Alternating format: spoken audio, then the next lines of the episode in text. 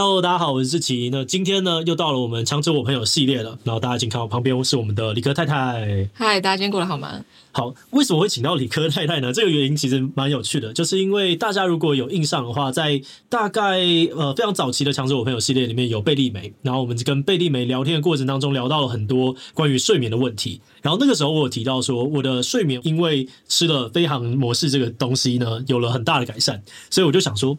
应该得找理科太太聊一下这件事情，所以今天就请到了理科太太。那而且在聊这个产品之外呢，我们还有一些可能关于理性啊、科学的问题，也可能想来问问看这样子。好啊，好啊。好，那我想说，哎，理科太太跟观众还是先简单的自我介绍一下。自我介绍，我是我我有一个我有两个 YouTube 的频道，嗯，然后最主要讲前一段时间讲生活的科学，那之后讲了很多。嗯、呃，在咨商室里面我遇到的事情，然后会跟来宾一起分享探索，这样、嗯。好，结束了。然后接下来我们会有益智节目，第一季已经拍完了。哦，益智节目啊、哦，对，大概呃，总共会有就是几集？六集，六集。就是我们我就先试试看拍一季这样，然后我们现在也剪完，用的差不多了。呃，嗯、大概十月底吧，十月底开始。为什么会想做益智节目？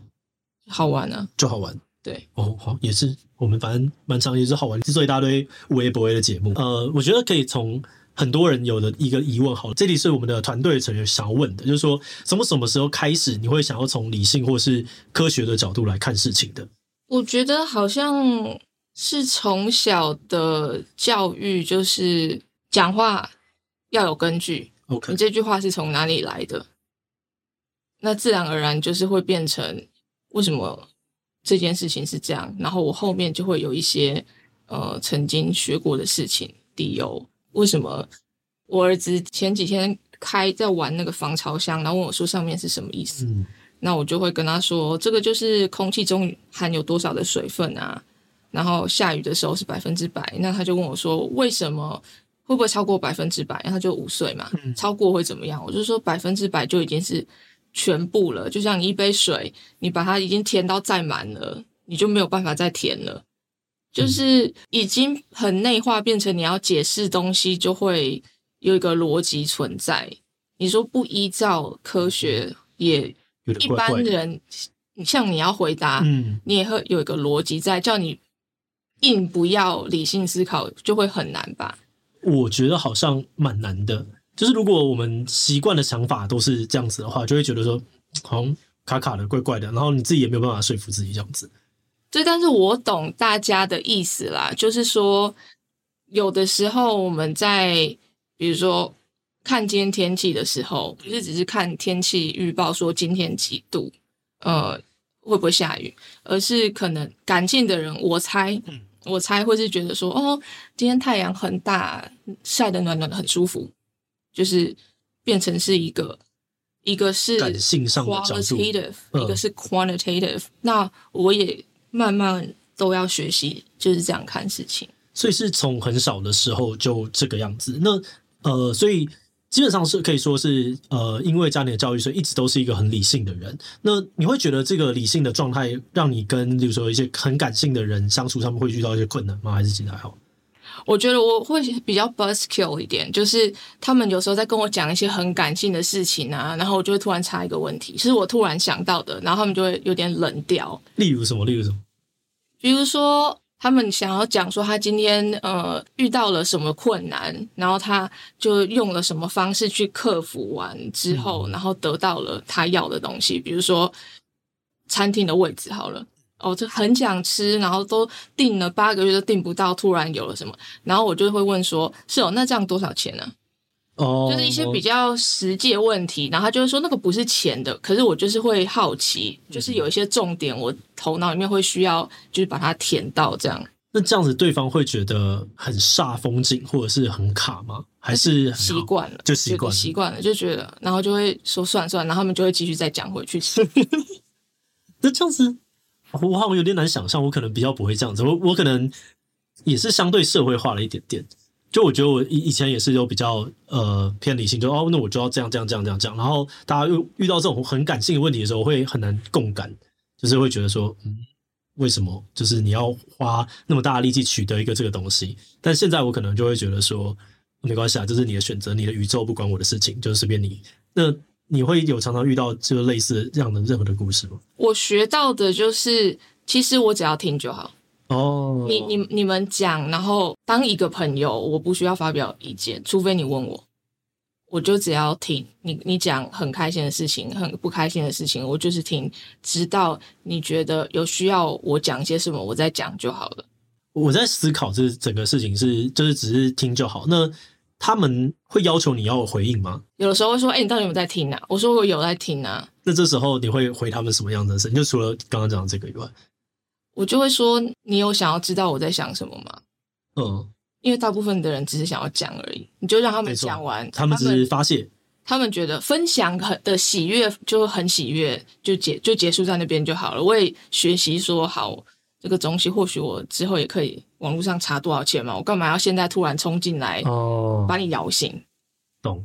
对不起，我这这个比较好奇，就是因为像伯恩的话，我觉得伯恩他也是有一点点这种，就是他没有想要知道别人太多的事情，然后但他后来会慢慢的调试，或者他会觉得。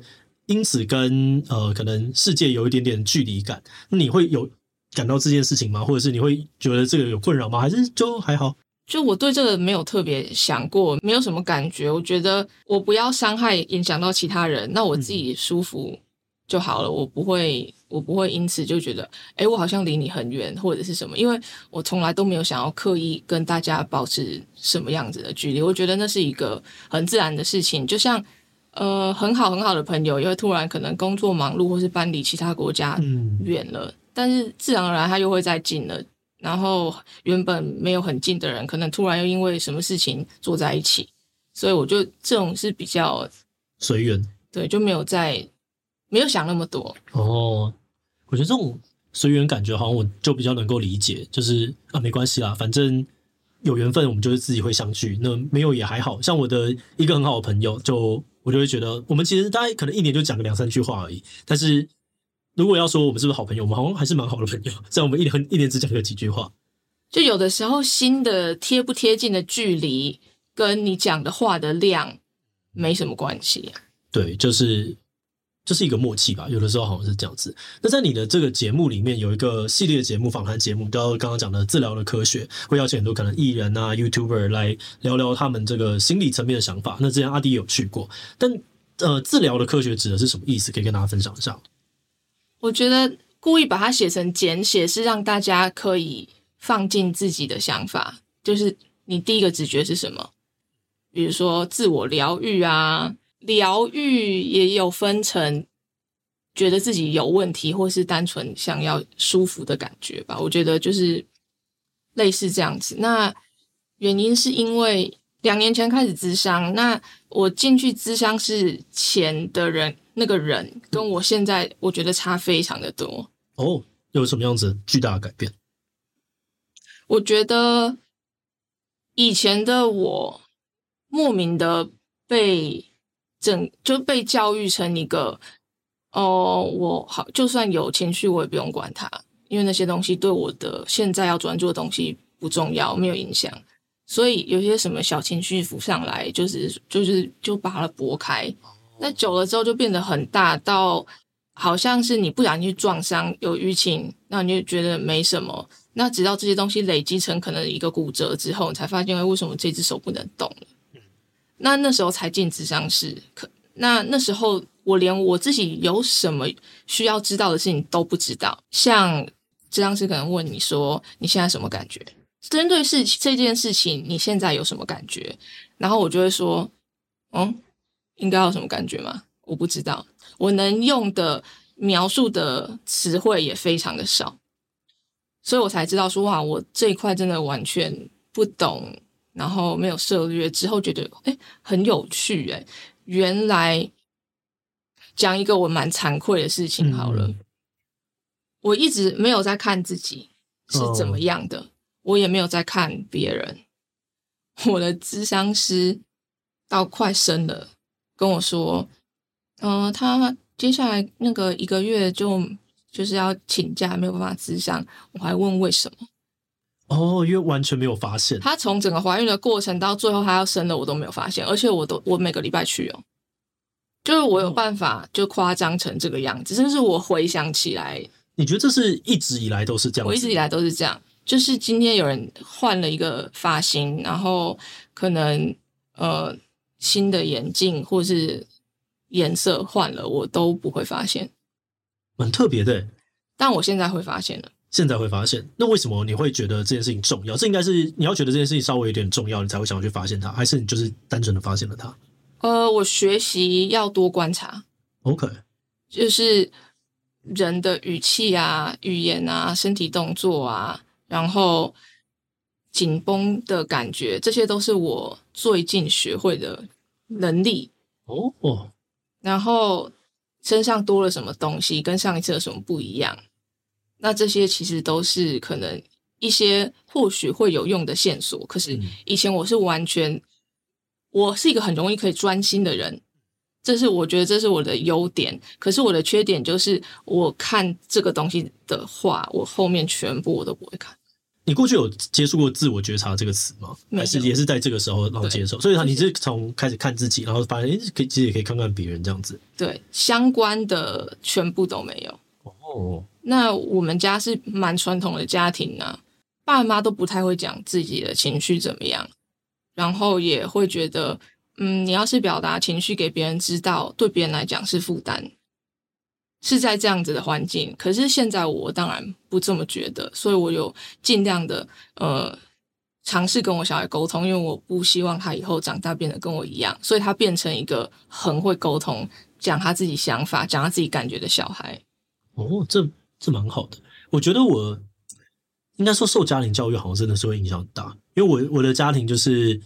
也是不太讲这个嘛，所以我觉得我一开始在学校里面，在社会化的过程当中有受到一些阻碍。例如说考试考得很好，那我就很开心，我就非常的开心，我说哦，太好太好，然后大家就觉得啊你很自大，然后我就想说我只是在表达我的开心而已，然后就被大家惩罚。你有过去有过类似像这样子的经验吗？没有哎、欸，也没有。我觉得我身边的人都很善良哦，然后对我都很好，从小到大的学习过程，不管是在。就是这边，或者是呃，去美国，我觉得都大家都对我很好，而且都会跟我分享很多的事情。我现在回头想起来，真的就是很感谢。那这些朋友也都还在，导师也是学校的导师。那你现在有做什么治疗？因为我们刚刚讲治疗的科学，那你现在有做什么事情会来疗愈自己吗？有学习到就是疗愈自己的这个 paper 之类的吗？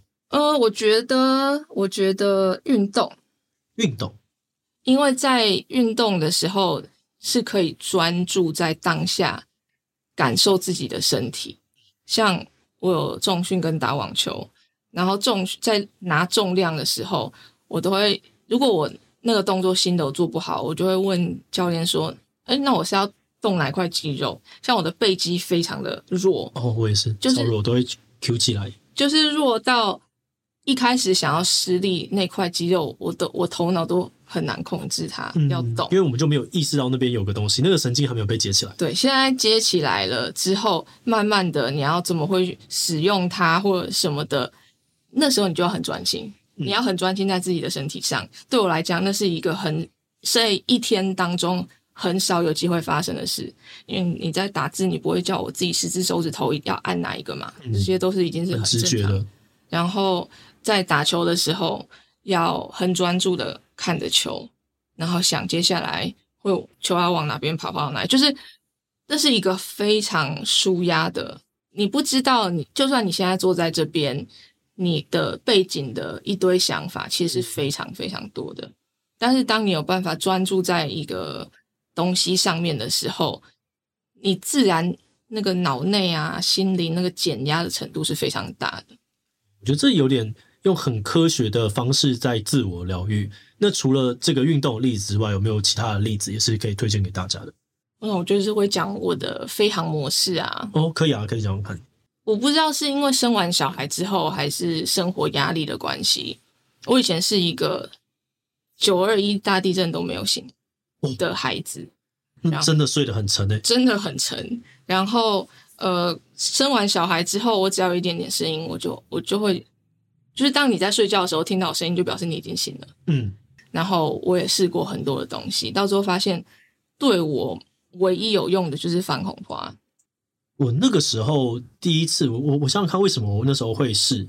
我好像是在今年年初，好像三月四月的时候，那个时候我可能都要到三四点才能睡，然后我每天早上十点一定要录影，所以我九点基本上要准备起床，然后我就每天都睡五小时，然后就经历了一阵子之后，我就觉得不行不行，这个我一定要赶快解决。然后那个时候我是跟阿迪聊，然后阿迪就说你可以试试看这个东西，然后我就就买了来试，然后就发现超级好。我第一次吃的时候就，就我我从来没有觉得入睡可以那么容易。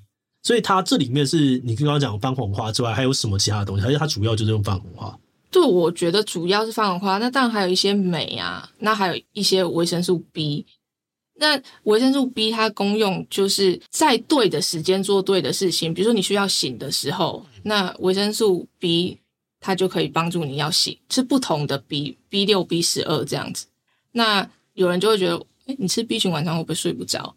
其实。它不是，它不是让你提神像咖啡因的东西，而是当你启动你要睡觉的这个 pathway 好几条的时候，嗯、它可以去帮助你。哦，我懂了。嗯，它真的蛮让我很好的入睡。我后来就从原本的三四点，然后到我十二点到十二点半之间，基本上就是我睡觉前嘛，我就吃吃个两颗，然后就开始准备睡。然后我还会。我我刚那时候一开始跟李科讲的时候，就是因为我买了一整箱，然后之后就开始送别人，然后我就因为公司，我觉得大家在做新媒体这个行业都真的压力比较大，我我可能会吃一半，就是有大概剩半盒，我说你就先试试看，因为对于一般的人来说，他们要花这个钱去尝试，我觉得那个门槛相相对的有一点点高，他们可能会觉得嗯，要吗？要花这个钱吗？可能也不够，我就说没关系，那给你十颗，给你二十颗，你先试试看。然后原来是干爹啊！对对对，我就开始到处乱送人，然后大家都觉得蛮好的。我是这样，因为我我没有办法再倒下了，那我还有很多东西要追求。哦、那我能照顾我自己的方式，除了运动之外，就是确定我有吃进够的材料。因为除了早餐之外，我午餐、晚餐常常都要外食。那外食其实你说我今天吃一个三明治好了，这里面一定不够我一天所需的量的。比如说，我的我这个一开始太空人维他命就是照着我自己的习惯，可能吸不到百分之四十，维他命不到百分之五十，因为我自己的我自己就会吃东西了嘛，那我就再把这些东西再吃进去，那我我今天的量我就够了，有对自己的身体有个交代，就是好，我吃了这些东西，我也运动了，那我觉得我的身体是可以继续这样子让我继续有点磨练下去。我觉得可能因为我从小到大都没有吃维他命的习惯，所以我那个时候一开始，呃，我记得你们那时候是有卖一个是呃太空人，然后搭配飞扬模式的一个这样子的组合，所以我有买，但是我其实一直都没有吃太空人，我就一直在想说这样会不会吃太多？这个担心是合理的吗？还是它其实就是没有，它就是不同的东西，你就应该要吃？以一般人吃保健品的经验。可能会有一点担心，因为维他命可能它就是合成的，然后里面可能什么都加到百分之几、百分之几百、百分之一百、两百、三百这样子。那我在乎的是吸收率，还有我这一天需要的东西。如果你三餐就是可能你都每天有吃到沙拉，那好的肉、好的油，然后里面就会有这些矿物质、维生素的话，我觉得你也不一定要吃。那我是因为真的我自己看的我我吃的东西，我觉得不太合格，我补充一下，我心里会觉得比较舒服一点。那你在开发这个产品的前后，或者是你开始吃的前后，有什么明显的不一样吗？我觉得精神状态，我到下午以前呢、啊，到下午我就会觉得很累了。我就算喝咖啡，我还是没有办法到现在的状态。就是我的身体已经说我已经很累，你现在我就是需要休息。我就是你让我躺一下。可是现在的话是觉得，哎，我还我是可以继续的。我的以电池来讲好了，我以前就是一个高速耗电的电池，然后再就充不饱。那现在的话是，我是稳定的放电，放到晚上我要睡觉，我都还是觉得我有一个内心平静的感觉。我早上排两件事，下午排两件事，我全部做完了，到晚上我觉得这些东西都没有超过我的就是 overload 这样子。对，那我以前我可能只能做两件。然后现在可以做更多的事情，然后我还会觉得说，我今天没有被超过头，我明天还可以继续。我那时候吃完的时候，我觉得有几个，第一个当然是睡觉本身的改善，然后第二个是我发现我工作的决策品质就变好了。因为我觉得我的情绪很平稳，然后就嗯，这件事情我就可以很有逻辑跟有耐心的去想好他要怎么做，然后所以我觉得我得到的工作成果变得比较满意，虽然可能有点间接，但是这个是我真实的心得，所以我就那时候很开心，就遇到朋友就说你试试看，你试试看，对对对。我好奇另外一件事情，就是对于开发有点好奇，就是他的这个过程当中会有什么有趣的故事，或者是任何事情可以跟大家分享的吗？就大家在想的时候啊，我们都会说，如果市面上已经有。直接能解决这个问题的东西，我们就不要再做了，我们就买那个东西就好了。我们从我们自身还没有被解决的问题开始。所以太空人维他命是我要一次要吃非常多的东西，他们没有把它塞在一起，所以它是解决了我的那个问题。飞航模式是解决了我没有办法好好的入睡，都是从这边开始的。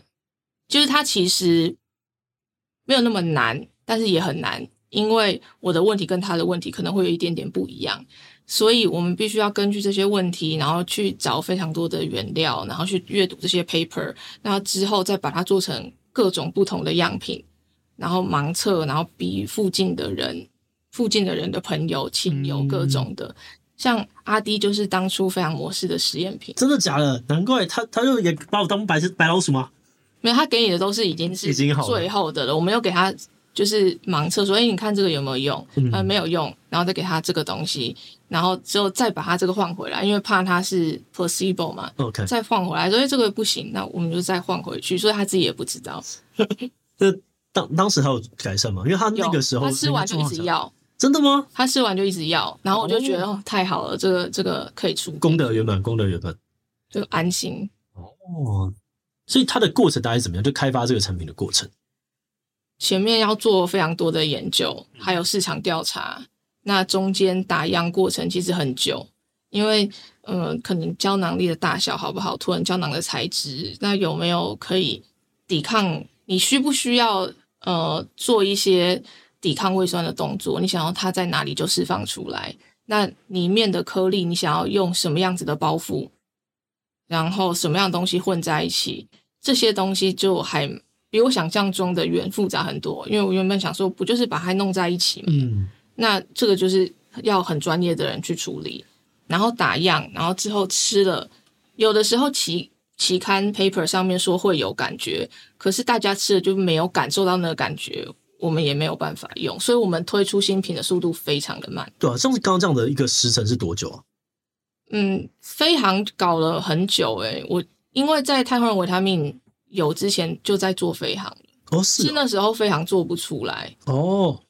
既然是飞航先，然后做不出来，那飞航遇到的最大的困境是什么？吃了没有用啊，所以我们我这个东西就是很一翻两瞪眼。嗯、那也世界上也没有什么吃了会百分之百的东西。可是如果你没有七八成的人跟你说体有体感的话，你就没有办法，就是一直重复的销售，你这个产品就火不了。我好奇了，另外一件事情是，呃。怎么样算是这个东西卖的好？就是你现在会觉得飞航模式或者是太空人是卖的好的吗？好好的啊，回购至少要超过六七成吧。哦，所以现在是有超过的。飞航有啊。哦，因为我觉得飞航的体感，好吧，我下次可能试试看太空人，看会怎么样。但飞航的体感真的是蛮好的。这太空人就是你有没有需要到你每你每天都要过得跟人家就是这么拼命？如果没有很 chill 的话，我觉得其实也还好。就是大家太空人可能一瓶吃个两三个月，想到吃一下，想要吃一下，无所谓嘛。嗯、可是如果是飞航的话，大家就是不行不行，我一定要今天一定要睡好，一定要睡好，有个立即的维生感。那个 frequency 使用的频率就不一样了，就是有没有一个痛点，那那个点够不够大？我觉得是会变成是之后再再。想怎么样做产品，这个会纳入了点。那在这整个过程当中，你觉得最有趣的是哪一块？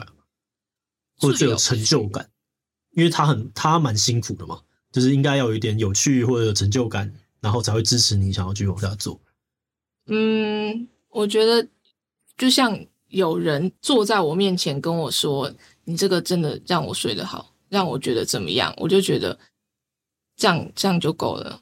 好好佛系的感觉，但也也是啦，我能够理解这整件事情让人蛮开心的，就啊，我我解决了一个大问题。那你现在有发生什么新的问题想要解决吗？我现在好像可能就是想要减一些脂肪，减一些脂肪，这个也会有相关的东西可以帮助吗？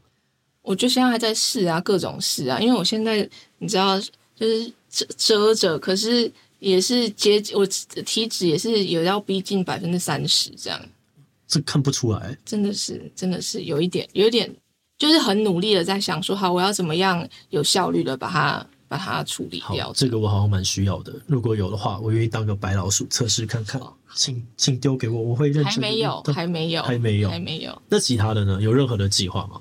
十二月的时候跟好好有合作，会做一个，我还没有想到它的标题是什么，可是就是一个，我希望成为一个陪伴者，然后分享我在智商室超过一个小一百个小时的这些想法笔记整理，然后年底年底呢是做一些可能你不需要的东西，什么？就是我在美国。有跟我创办一个、哦、头发的那个，对对对，生技公司，感觉很酷啊，我也想要试。可是你头发多成这样哎，我现在是留很长啊，但是你有哪边的毛需要需要长一下？我想想看，发旋发旋，我的我的发旋，哎、欸，可是我不知道，现在好像很正常，但可以试试看啊。好啊好啊，总有一天会用到的感觉。我想看看，对于就是如果很多的用起来会长怎么样之类的。还是你有需要可哦？你可以擦手啊，如果你想要就是。多一点手毛的话，啊，这个倒是没有想要啦，已经很困扰了。是，或者是啊，睫毛啊，眉毛啊，因为你都遮住你眉毛，我也看不太清楚。没有，我就是全身上下毛都很多，我也是 我毛都爆炸。但是我，但我很好奇这种东西，我就觉得啊，可以可以看看它。我觉得这有点神秘，就是它就是一点点东西，然后它可以让你的人体就是有那么多的改变。它要擦很久吗？如果是头发比较复杂，大概六到八周。那这些比较短的眉毛、睫毛，四周以内就很明显，因为它们的长度其实很短。好，因为我之后我要留它，所以它会让长度也增加，不会增加长度，它只会增加密度。密度，对，就让你多长一些毛出来。OK，可是它不会影响你的长度，不会影响呃生长的速度就对了。生长速度我不知道，你该速度是怎么样就怎么样，但是它不会，你原本要长一公分。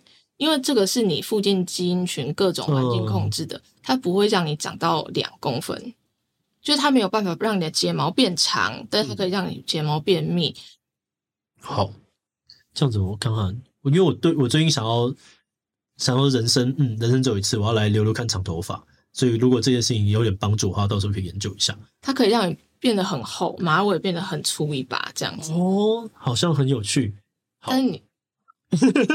露出了一个等一下，等一下，等一下，再攻。感谢感谢，好，我觉得好像差不多，就 感谢你今天来。好，那我们今天的节目呢，就这样差不多告一段落，我们就下次再见，一个快速的结尾，拜拜，拜拜，谢谢。